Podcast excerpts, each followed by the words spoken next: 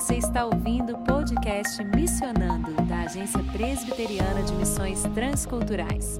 É a APMT aproximando você do universo da missão transcultural. Você encontra o nosso podcast nas principais plataformas de áudio. É só seguir, curtir e compartilhar.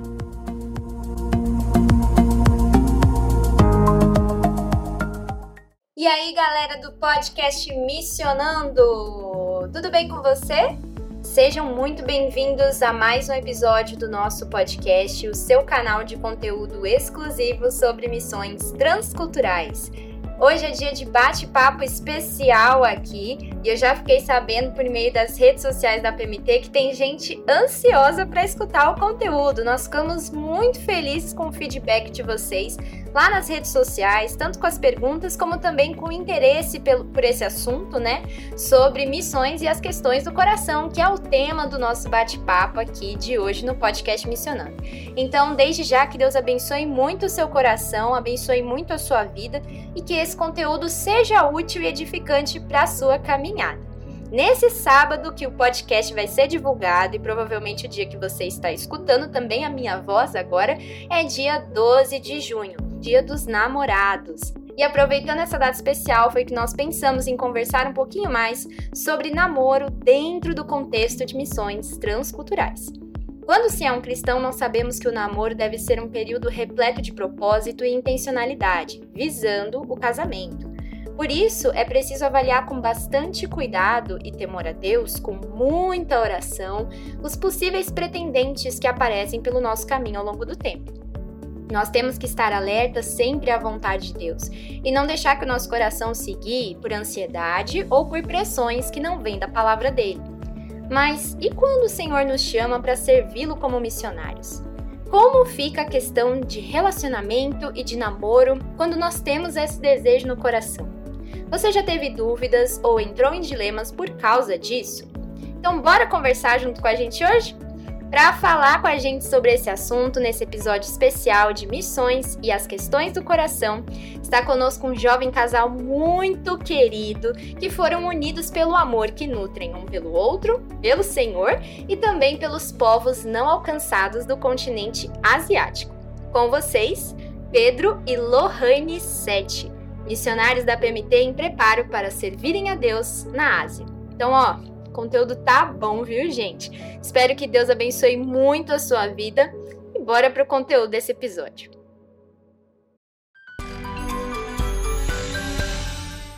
Então, a primeira coisa para a gente começar aqui a nossa conversa é eu queria trazer, na verdade, para os ouvintes a história de vocês, para eles saberem quem é o Pedro, quem é a Lohane, porque eles estão juntos, como missões entrou na vida de vocês individualmente e depois também na fase do namoro, porque vocês receberam o chamado missionário em momentos diferentes, né, da vida, vocês ainda não estavam juntos. Então, eu queria que vocês contassem um pouquinho para os ouvintes do podcast Missionando como vocês conheceram e como missões é, estava na vida de vocês antes e depois do início do relacionamento. É, oi, pessoal, eu sou, eu sou o Pedro. É, eu sou do, do interior, eu sou do interior de Minas. É, eu saí de Minas para do, do, interior para vir para Belo Horizonte para poder estudar.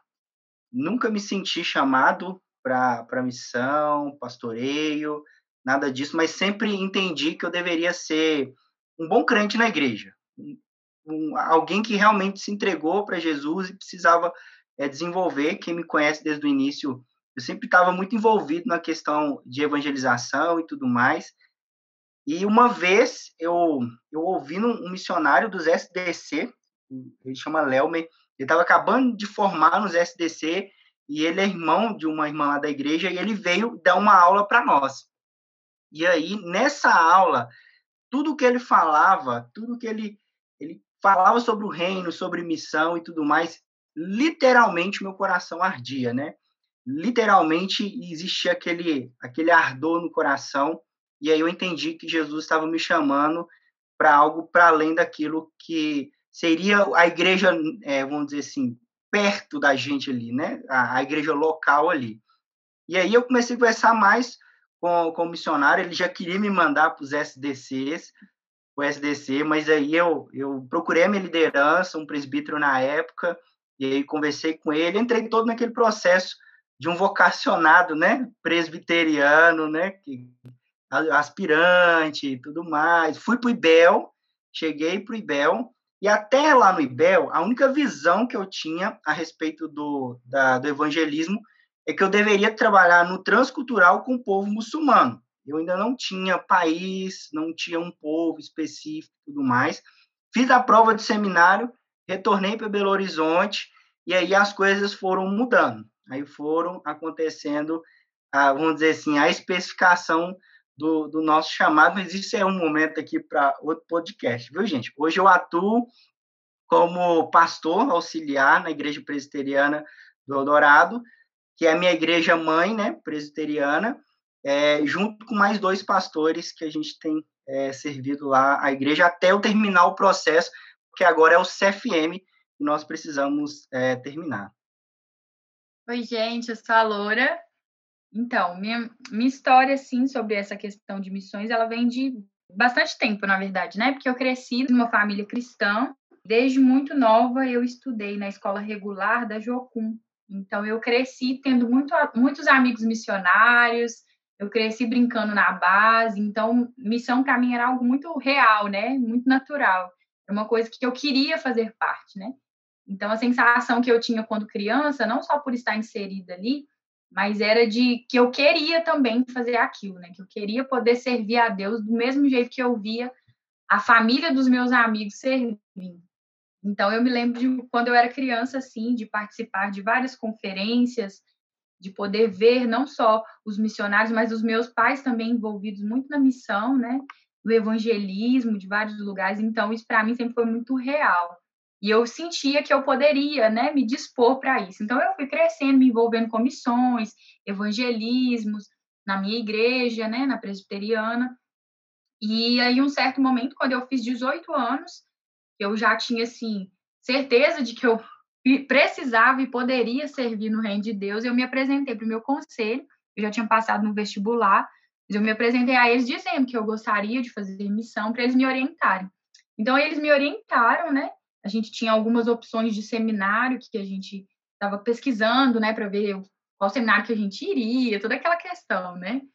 A gente criou uma expectativa muito grande, principalmente por ser uma coisa que era de longo prazo, né? Porque quando eu conversei com meus presbíteros, eles falaram comigo assim: olha, seu caminho é longo, ainda mais porque você quer fazer missão transcultural, ainda mais você quer ir para os muçulmanos, já era uma coisa que eu tinha no meu coração, até mesmo por estar envolvida, né?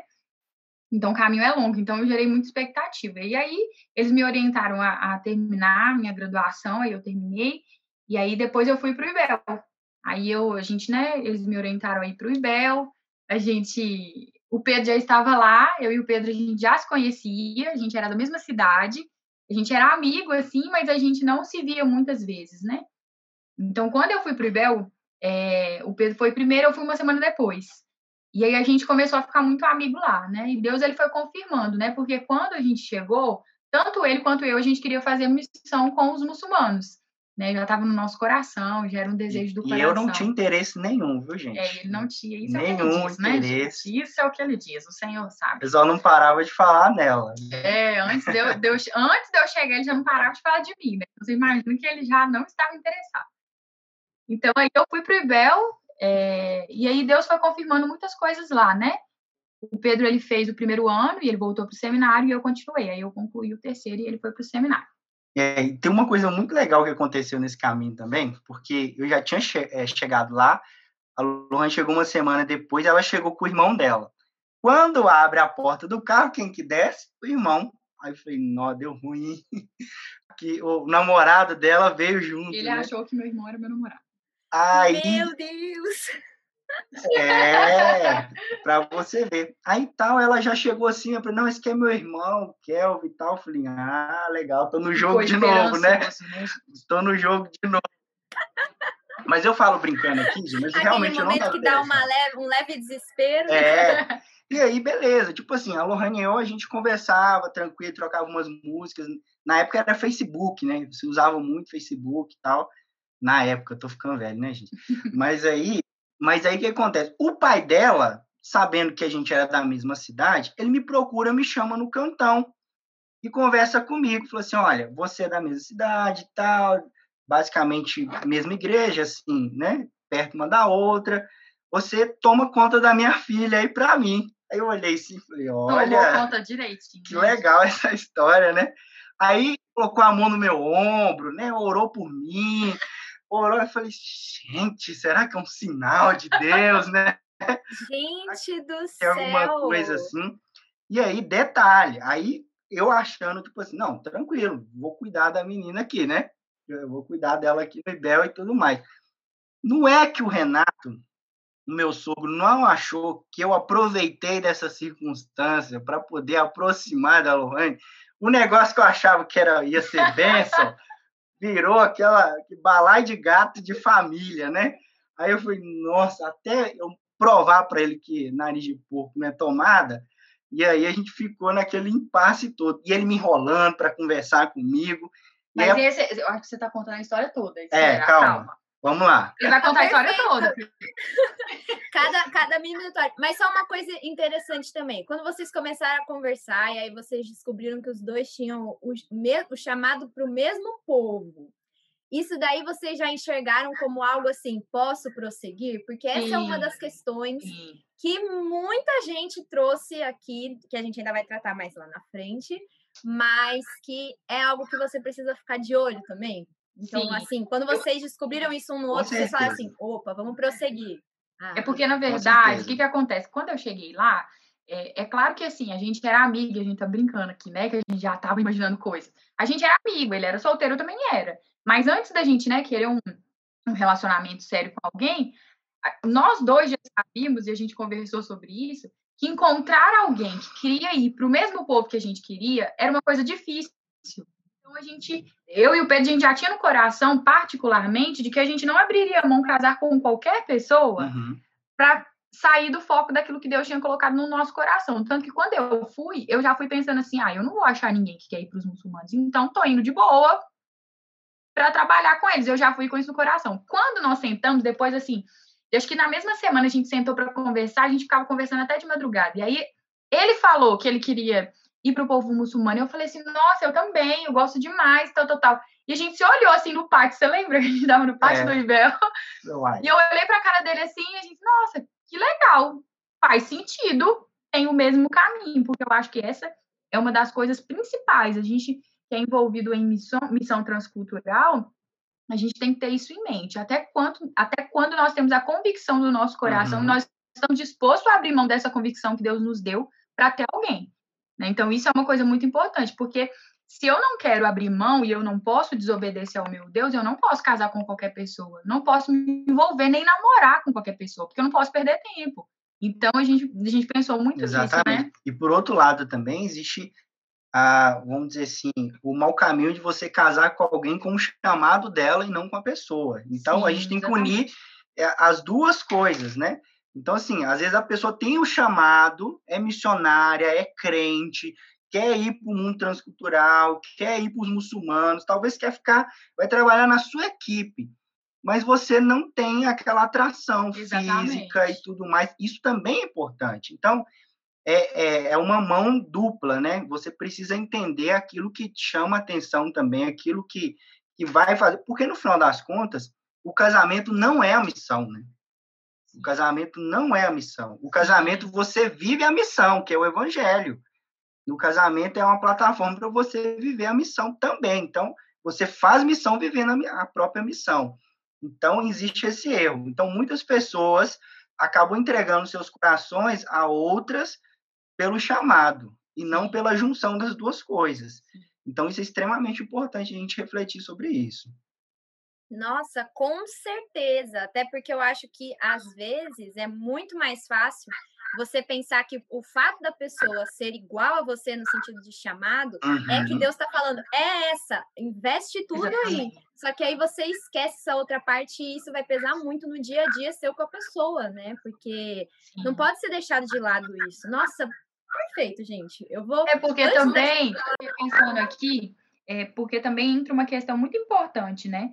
É igual o meu pensamento quando eu fui para o IBEL era assim, nossa, eu não vou encontrar ninguém que tenha esse pré-requisito que é muito importante, né? Que ela queira fazer missão transcultural nos muçulmanos.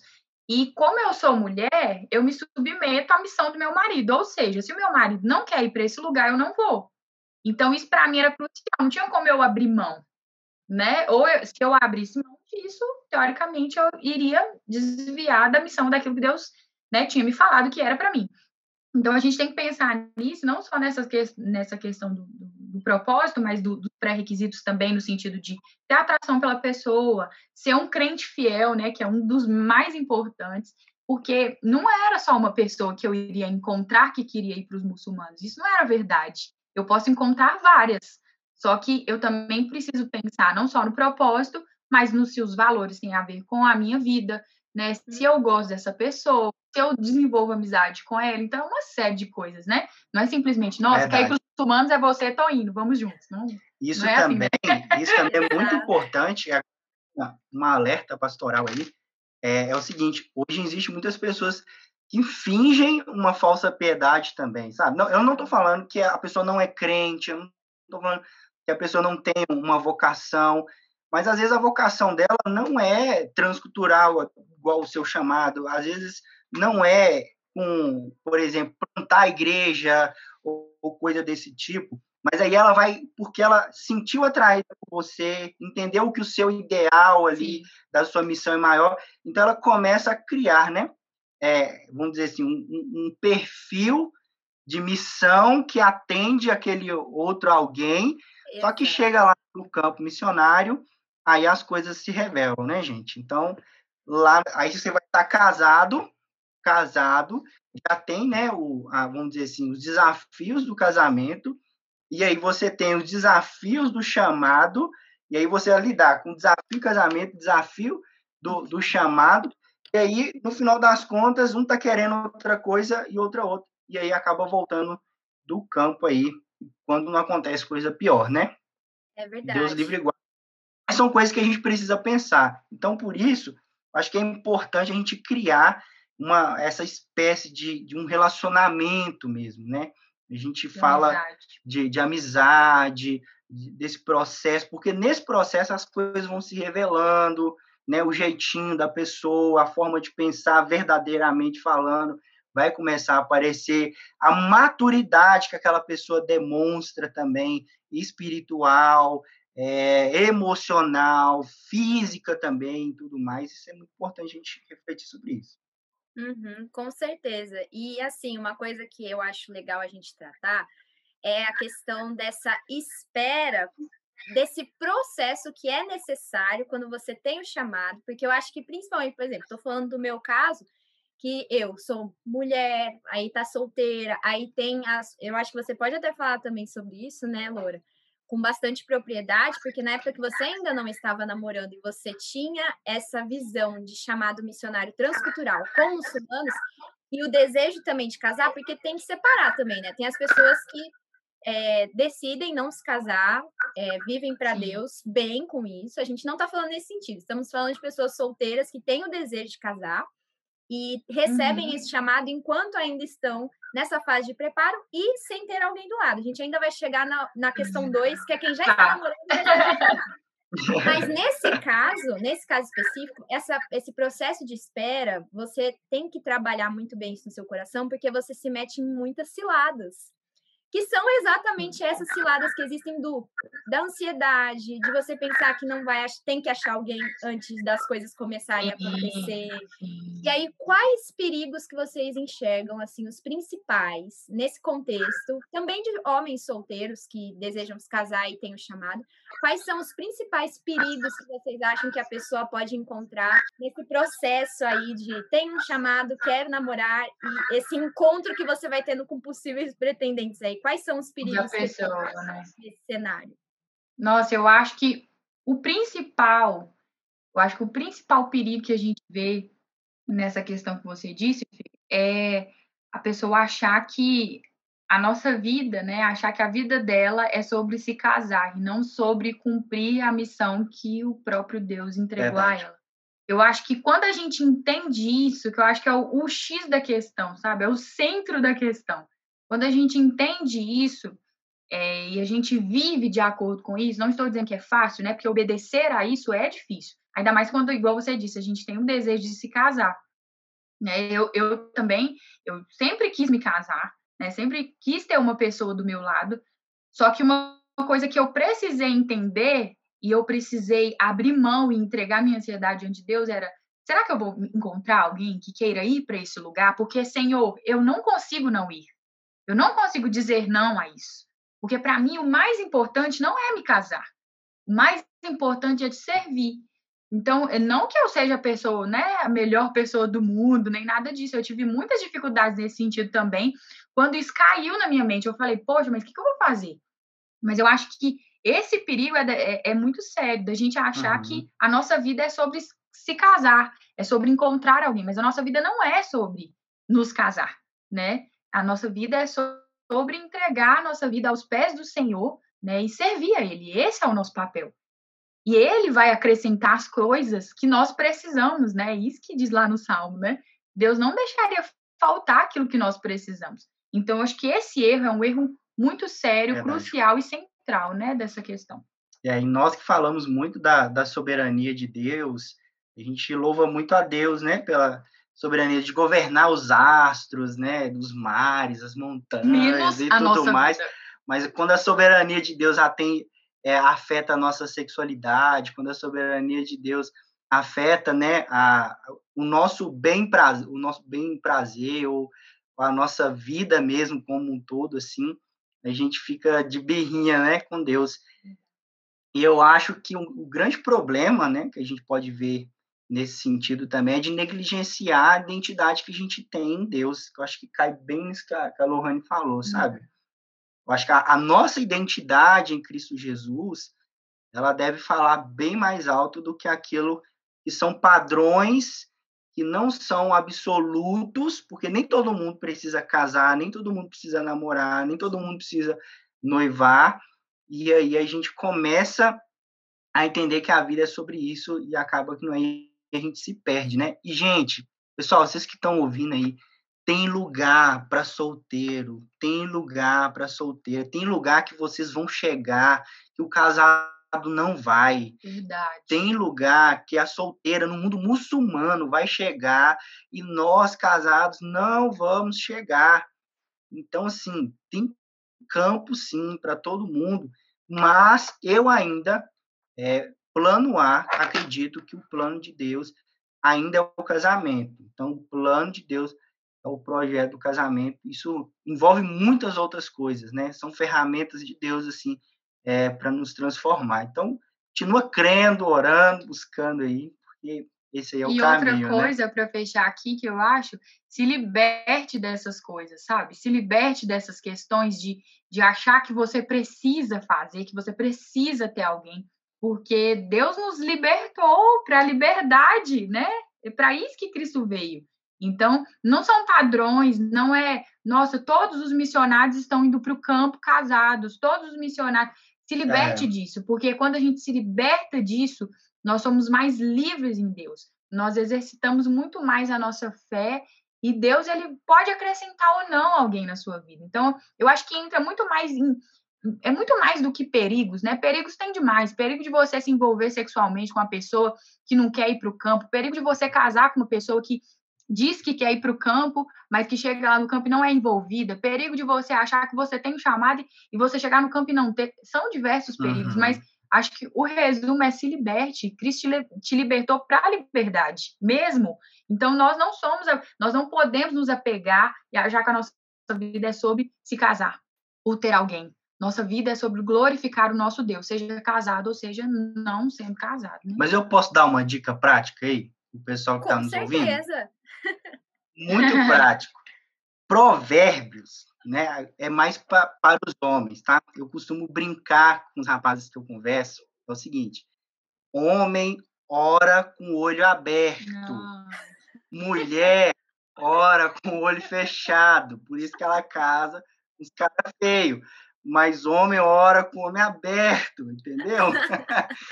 então, gente, quando o Provérbios vai falar assim, mulher virtuosa, quem achá-la-á, ou seja, né, é difícil de ser achada E é uma, vamos dizer assim, é um conselho de uma mãe para um filho ainda, né?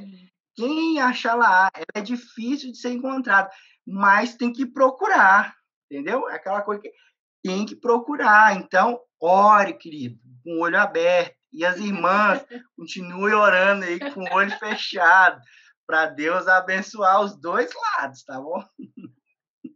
Amei o conselho, muito bom. Eu acho impressionante isso que vocês comentaram, porque é uma coisa que demora de você chegar nesse ponto de você conseguir se libertar dessa pressão do casamento que não é só dentro da igreja. Acho que dentro da igreja é um pouquinho pior, porque a gente sabe o quanto uhum. Deus ama o casamento, o como ele age nas pessoas por meio do casamento, todas aquelas questões. Casamento foi feito para ser uma bênção, né? Você lê é, não só aqueles textos mais famosos, como Efésios 5, mas você lê cantares, aí você fala, meu Deus, eu quero isso também. Entendeu? Sim. Então é muito difícil. Você vai falar, uhum. pera, mas eu vou passar a vida sem isso?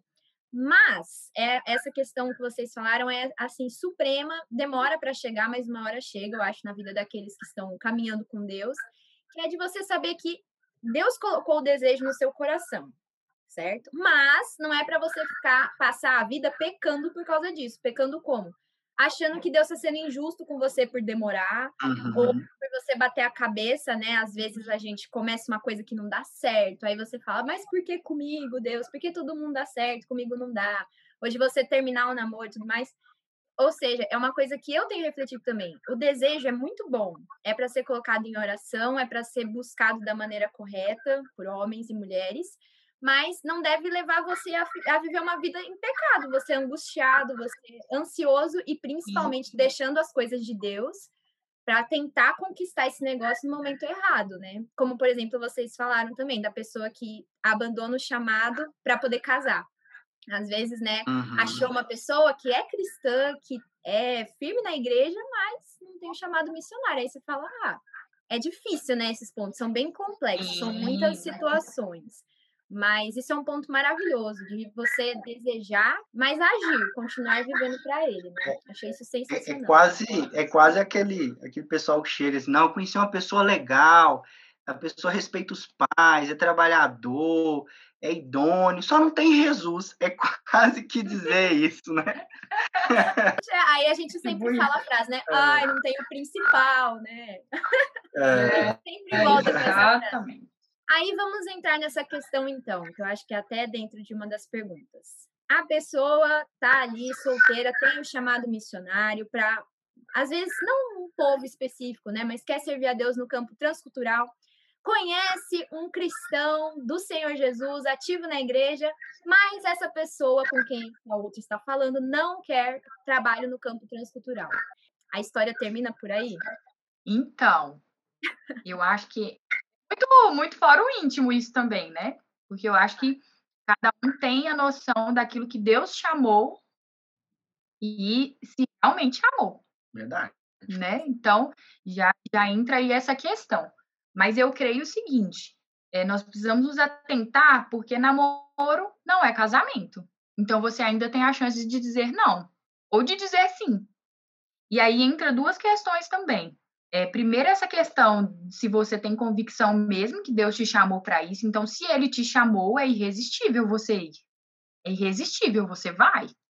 Você vai na dor, você vai na alegria, você vai casado, você vai solteiro, você vai. Então, já entra nessa convicção. E eu acho que uma segunda coisa que a gente tem que pensar é essa questão: será que é, eu preciso? Né? Será que o, o ídolo do meu coração é tão grande a ponto de eu abrir mão daquilo que Deus quer para mim, para eu me casar com essa pessoa? Será que eu tenho convicção? Porque se você não tem convicção, ok, não é pecado você também não ir, não. Mas você ainda pode escolher, você ainda pode escolher não estar com aquela pessoa, você ainda pode escolher, não, não me casei. Porque depois que você se casou, que aí entra a terceira coisa, que eu acho que a gente tem que observar, é, são os papéis do homem e da mulher. Porque, por exemplo, vamos supor, eu sou a Lohane, eu encontrei o Pedro. Eu gosto dele como amiga, ele é um cara sensacional, ele é um crente, ele é lindo, eu amo ele, me sinto atraída por ele mas ele não quer ir para o campo transcultural. Eu sou mulher, entendo os meus papéis. Eu vou para o campo transcultural? Não. Por que, que eu não vou? Porque a missão que eu tenho que me submeter é a dele. Agora, mas entra também uma outra questão, que é em comum acordo, né? Porque aí, não, então quer dizer que a mulher tem que se submeter a tudo. Não é isso que eu estou dizendo. Mas se eu me submeto a ele em casamento, né, e tudo mais, eu estou de acordo com aquilo que Deus deu a missão para ele. Agora, ah, não, o rapaz ele tem o chamado transcultural e a esposa não tem. Muitas vezes a esposa pode até se submeter. Eu conheço muitos missionários que o, o, o homem ele tem né, o chamado transcultural, a, a esposa ela não tem o chamado transcultural, mas ela foi e ela é uma bênção no campo. Mas eu também conheço missionários em que o, o, esposo, o esposo tem o chamado transcultural, a esposa não tem, e a esposa não entrou em acordo com ele para ir. Então, o que, é que vai acontecer? Ele também vai ficar. Então, entendam que não tem saída, sabe? Entra nessa questão, não tem saída. Porque entra na questão da gente ter a convicção, da gente saber os nossos papéis e a gente ter a noção. Eu preciso fazer isso? É o que eu quero para a minha vida? Porque uma vez dito sim para aquela pessoa, é para o resto da vida, não tem. Não Verdade. volta atrás, né? Eu sou mais prático, viu, gente? Eu sou mais prático, então vou pôr vocês para refletir sobre isso. Nós oramos, nós colocamos diante de Deus, nós expressamos nossos sentimentos e Deus prova. Deus pode colocar uma situação dessa para testar se o seu coração realmente está naquilo que você estava orando até anos pra, na verdade, Deus vai provar o nosso coração para nos mostrar realmente o que é o nosso coração. Qual que é o, realmente o, o desejo do nosso coração. No final das contas, não era a missão, era o outro. No final das contas, não que ele não possa cumprir a missão aqui, eu acho que tem que cumprir, até mesmo, a gente está falando de transcultural aqui, mas se você é uma menina dedicada ao reino de Deus, um, um menino dedicado ao reino de Deus, você tem que refletir isso também. Né? Também se aplica, né? Isso, com certeza. Então, se você casa um cara mais pacato, mais de boa, que não, não quer se envolver na MP, nos negócios da igreja e tal, e aí? Como é que é? Como é que você vai criar esses filhos seus aí? Como é que vai ser isso? Ah, mesma coisa, ah, o rapaz com a moça, o cara tá, tá envolvido, é líder, é não sei o quê, tá trabalhando para Jesus e tal, aquele negócio todo, ama mesmo, serve muito bem, é um bom presbítero, né? um bom diácono, tem uma vocação talvez pastoral também, quer ir para seminário e tudo mais, só que a menina é mais pacata, né? mais de boa, não está muito envolvida, não está disposta, vamos dizer assim, a sair do seio familiar, ir para um Acre, ir para um Nordeste, ir para o sul também, ir, vir para Minas, pode vir para BH também, uhum. pode vir para cá. Então, tem que pensar nessas coisas também. São muitas as complexidades dentro, né? Olha só, alguns internautas mandaram para a gente assim, para a gente não, né? Para vocês, vocês que vão responder, vocês que vão colocar. Olha só, como se preparar quando o chamado acontece depois do casamento? Como é que então, vai? Como é que vamos, vamos começar aqui, então, os dois. Vão, vão uhum. entender que os dois têm um chamado. Então, vocês vão procurar a sua liderança da sua igreja, se submeter a essa liderança. Aí você faz um curso teológico, que seja o IBEL, que seja o seminário, que seja o CEIBEL, que seja. Uh, tem um curso também do, do Andrew Jump e tudo mais. Se prepare. Tem o FitRef, teologicamente vá pela PMT, faz o CFM. Por favor. Né? Faz o CFM. A esposa tem que fazer quatro módulos, tudo certinho. E aí faz o projetinho. E aí o reverendo Cássio vai cuidar com carinho, o reverendo Agripino. Cássio Silva. vai cuidar direitinho. E aí você vai para o campo. Fechou. Agora, um tem um chamado missionário, o outro não. Então, Deus não é um Deus de confusão, gente. Sim. Deus não é um Deus de confusão. Então, é, um, é uma situação. Claro que tudo que a gente tem, tem que pôr debaixo de oração, sim, regar com muita oração, mas é uma situação que nós devemos nos preparar ainda mais, ou quem tiver nessa situação, se preparar muito mais em oração. A melhor arma não é conselho, é, vamos dizer assim, faça isso, aqui, seja um bom marido, seja um bom esposa, leva ela para fazer isso. Não! é oração, porque só Deus pode, nós podemos convencer, mas só Deus pode transformar. Então, a gente precisa entender isso, porque às vezes você convence por um período de tempo, na hora que chega lá, a panela de pressão explode. Então, dá problema, a família volta toda detonada do, do campo, e no final das contas, culpa Deus, porque a missão é de Deus, foi porque Deus permitiu, foi porque Deus abriu portas, e aí não vê lá atrás. Então, gente, o caminho é esse, muito oração. Respeite o tempo. Então, isso chama maturidade e perseverança. Maturidade e perseverança. Então, respeite o tempo. Se é o marido que tem o chamado, respeite, tenha maturidade e perseverança para que, se Deus te chamou, chame a sua esposa também para que ela possa aguentar o rojão junto com você. Se é o contrário, maturidade, perseverança debaixo de oração. Nossa, com certeza. Tem até uma, um, um testemunho de um, de um missionário, de um casal, na verdade, que eu ouvi. Quatro anos de oração, quatro anos de oração, porque ele tinha recebido o chamado, ela não.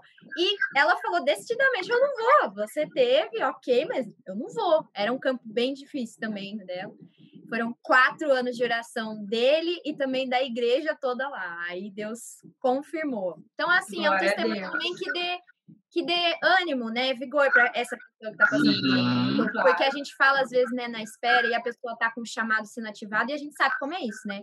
Dá muita vontade de largar tudo logo, de ir logo e tudo mais. Então é muito complicado. Mas aí, é, para você que está ouvindo e fez a pergunta, tenha, leve esse conselho assim para sua vida, porque vale a pena. Foram quatro anos e hoje eles estão desde 2000 e, ixi, 2010. Estão há muito tempo no campo. No campo que eles são. Deus Glória a Deus. Depois colocou no coração dela. Vamos lá, gente, continuando. Saber que você tem um chamado, mas tem medo de falar para o namorado e dar tudo errado. O que fazer? Eu acho que entra muito uma questão que a gente já conversou aqui, né? É o ídolo do coração. O ídolo do seu coração não é servir o seu Deus. O ídolo do seu coração é servir a você mesmo, porque você está com medo de perder alguém. Né? Então, acho que entra aí um reajuste, né? uma confissão de pecados e um reajuste, pedir a Deus para transformar o coração. Se você tem medo, acho que não é simplesmente, nossa, o que, que eu faço? Estou com medo de contar para o meu namorado. Você tem que orar. É, entrega seu Isaac. Você tem que orar. Você seu, tem seu namorado. Talvez o namorado chame Isaac. É, entrega ele a Deus, irmão. Exatamente. Entrega ele. Olha se se o ídolo do seu coração não é isso, porque se for, você precisa entregar.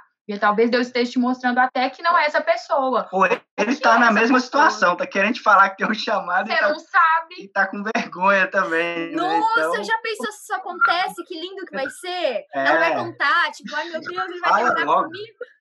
E aí ele fala que eu também quero. Nossa. Tomara que aí, ó. Viu? Não sabemos. Tomara que isso aconteça, né? Irmãzinha que falou isso, tomara que isso aconteça também. Mas é verdade, né, gente? É que é Ai, para falar, é, às vezes a gente fala e sabe que é a verdade, mas na hora de agir é de praticar. Né? Dói. Ô, ô, Fê, deixa eu te contar até uma coisa é particular, né, da minha vida. É, não vou falar o nome da pessoa, né, mas eu namorei durante muitos anos com uma pessoa que é, se converteu, era cristã, um ótimo, um ótimo namorado, uma pessoa muito bacana.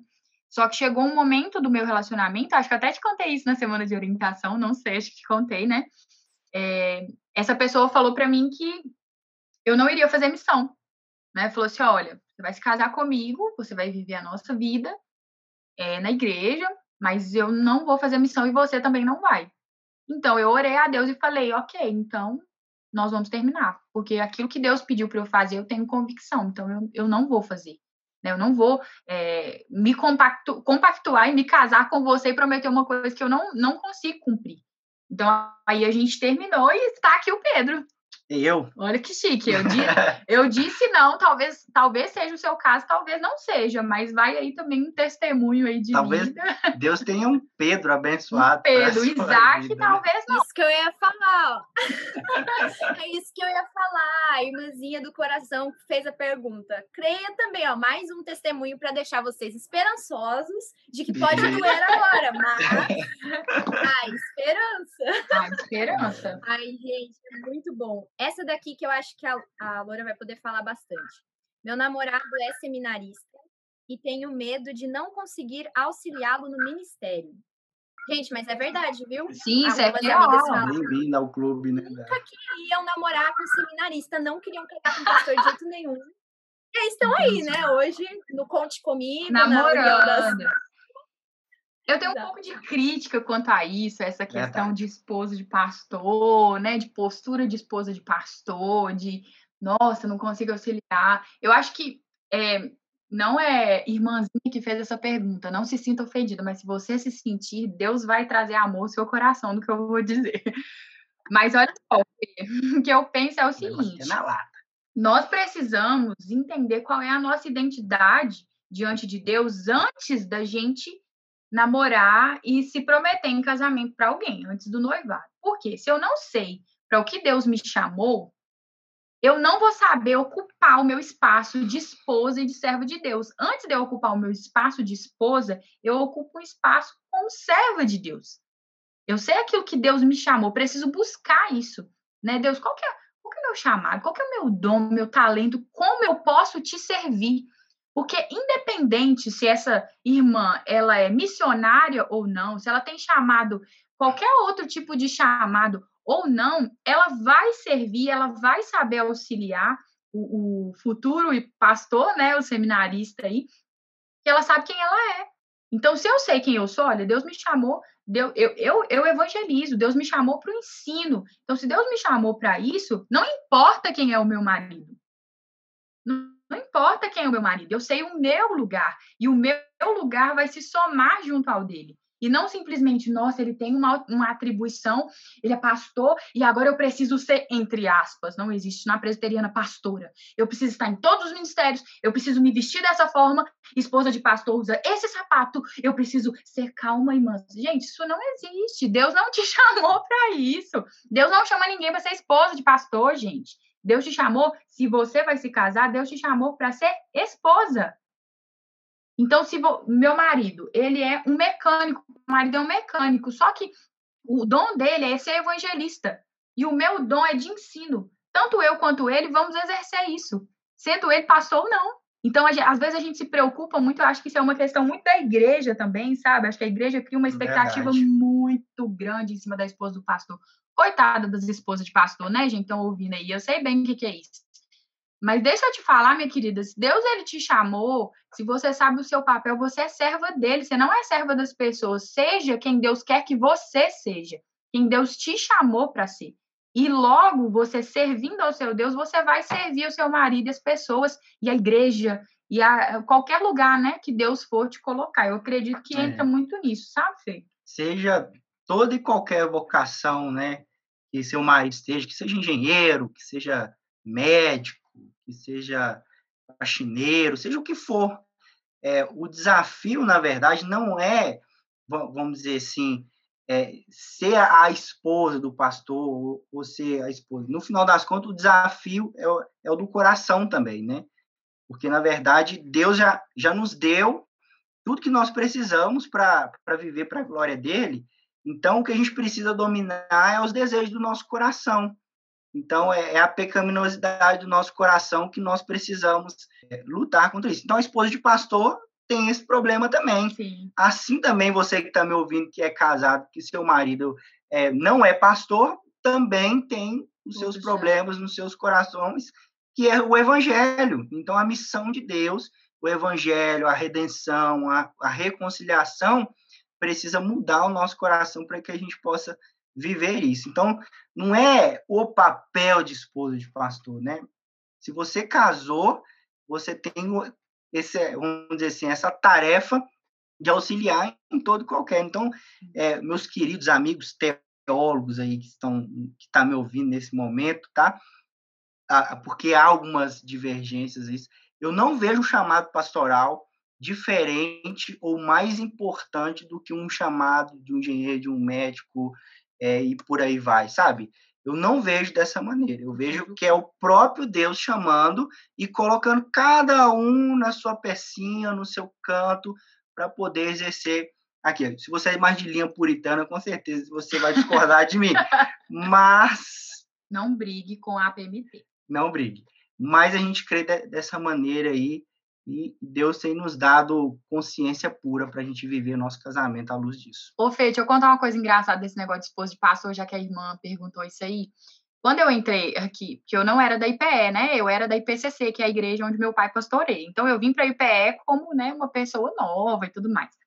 E aí o Pedro já fez licenciatura, eu já era esposa de pastor, e eu nunca liguei para essas coisas, né, gente? Ser esposa de pastor para mim não é, gente, não tô desmerecendo as esposas de pastor, por favor, me entendam, tá? Mas isso para mim não era algo assim de valor, né? O que era para mim importante é eu estava servindo, né? Eu sou da sou da SEB, Deus me colocou ali, eu quero servir aquelas pessoas.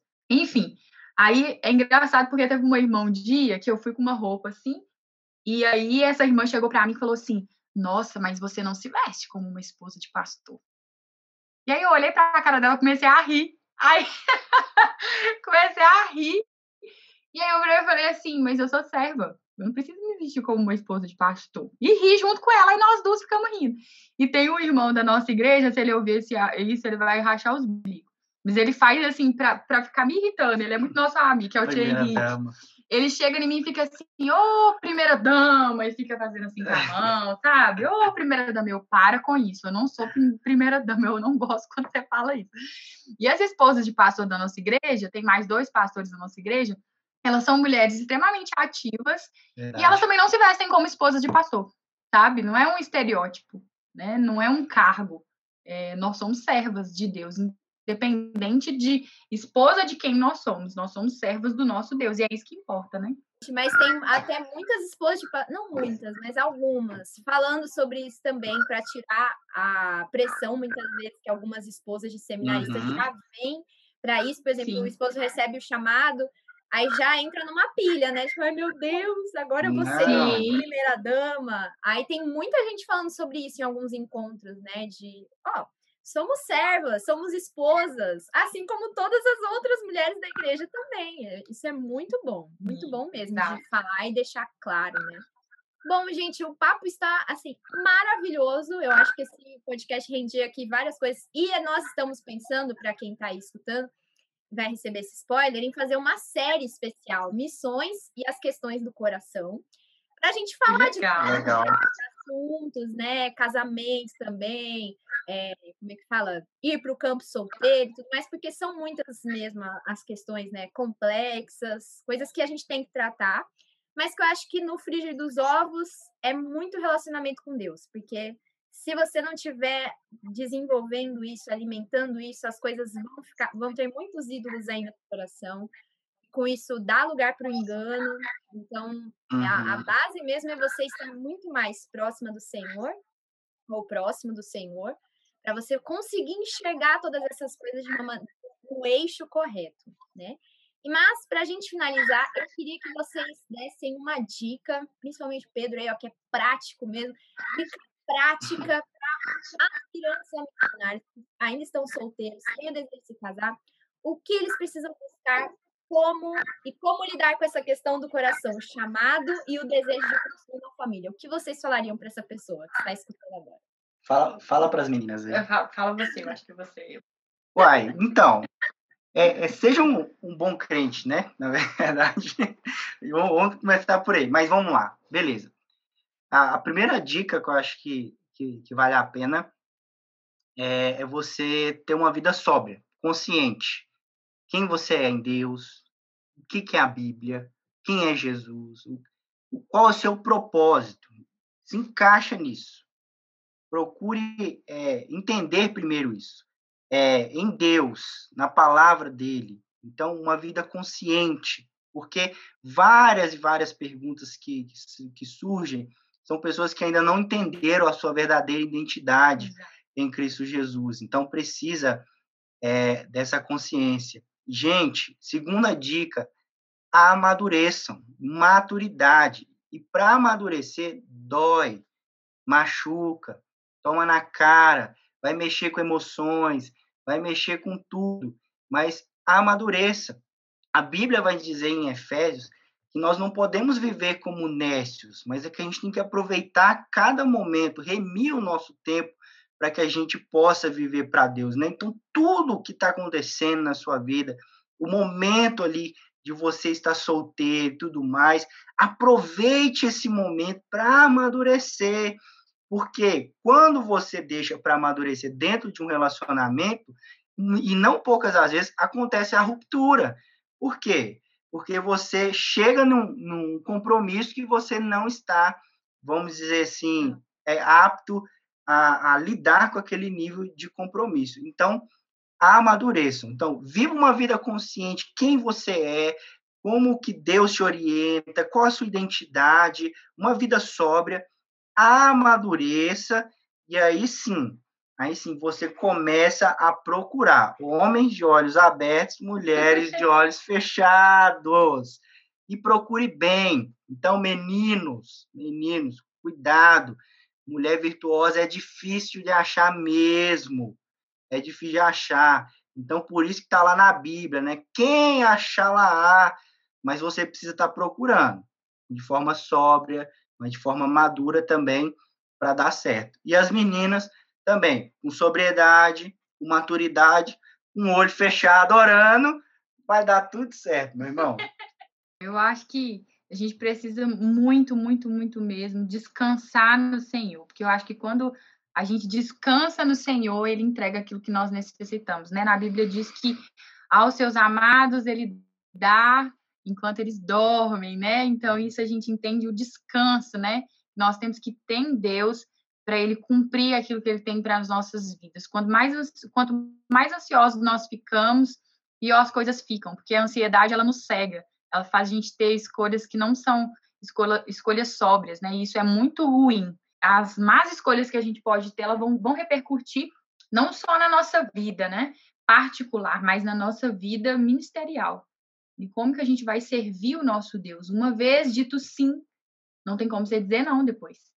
Né? Então, se atente para isso e coloque em descanso diante de Deus, entregue a Ele a sua ansiedade. E eu creio que Deus ele vai né, satisfazer o desejo do seu coração de acordo com a vontade dele. Né? Então, eu acredito que seja isso aí também. Posso fazer uma indicação aqui? Ah, meu Deus, é verdade, de livros. Não, eu tenho que fazer essa indicação. é, rapaz, gente, chama um é, relacionamento, uma confusão que vale a pena, do Paul Tripp.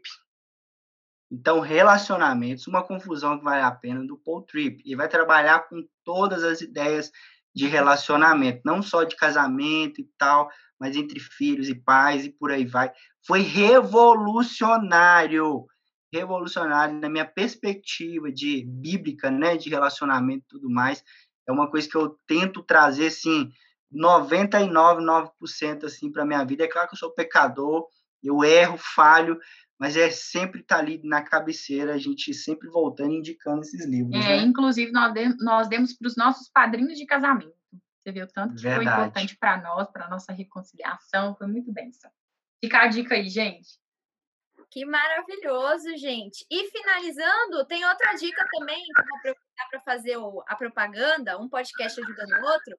O podcast do Pedro também, pessoal. Vocês estão falando com outro podcaster e, Pedro, fala é do seu projeto também. E depois, se vocês quiserem finalizar falando e, e apresentando pedidos de oração para o projeto missionário de vocês, nós estamos falando com dois aspirantes a missionários que já estão aqui na informação, processo para trabalhar no campo asiático com os muçulmanos. Então, se vocês quiserem falar aí desses projetos também, agora é o momento. Fazer propaganda.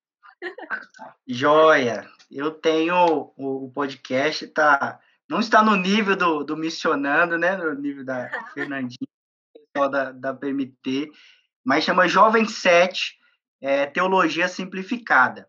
A ideia, além de trazer alguns sermões meus lá também, é tentar trazer a teologia de uma forma bem simplificada, para que qualquer pessoa que chegue ali possa ouvir com profundidade, mas também com, com simplicidade. Então, podem procurar aí na, nas plataformas mais conhecidas assim, Jovem 7, vai aparecer um carinha colorido lá, tá bom?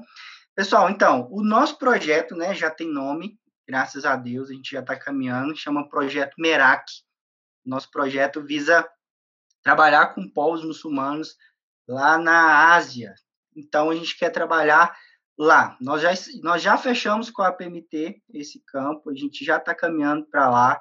A gente falta regularizar algumas questões documentárias, terminar mais alguns cursos do, do CFM, falta dois, na verdade, para a gente terminar isso, e também a aquisição de línguas, né? E depois a gente parte para o abraço, que é levantar recursos. E aí, se Deus permitir, querido, está aí nos ouvindo, tem um coração aí na missão, querido pastor aí que está ouvindo, nos fale de nós para o seu conselho, nos leve na sua igreja para a gente apresentar o nosso projeto, porque se Deus abrir as portas dos céus aí, né, financeiramente, em agosto do ano que vem, nós já queremos estar tá dentro do avião, indo embora de Malicuia, como diz a gente lá no interior, né? Indo embora para poder já servir ao Senhor lá. Então, que Deus nos abençoe, ore por nós. É, aquisição de línguas não é fácil, então ore por nós para Deus dar aí para a gente um, um dom de línguas, para a gente aprender essa questão aí, eu acho que é bastante importante. Amém, perfeito, gente. Então, ó, vocês já estão aí com missões nas mãos, além das dicas que pegaram aqui para colocar em oração, em prática, também acompanhar o podcast do Jovem 7 e orar por essa família querida também, por esses irmãos, pelo projeto. E quem tiver aí no coração, em Minas ou em outros estados, vocês vão fazer turnê? Fala aí se vocês vão fazer turnê também. Vai que o povo lá do Rio, aqui de São Paulo. Podemos, podemos também. fazer turnê. Nossa, estamos aí abertos. Porque nós temos um é, parceiros que são lá do Tocantins, né? Temos parceiro Tocantins. Do Tocantins. Então, a gente quer poder visitar essa congregação tão amada que tem nos abençoado. E essa irmã que é uma ibelina, que nos Verdade. abençoa.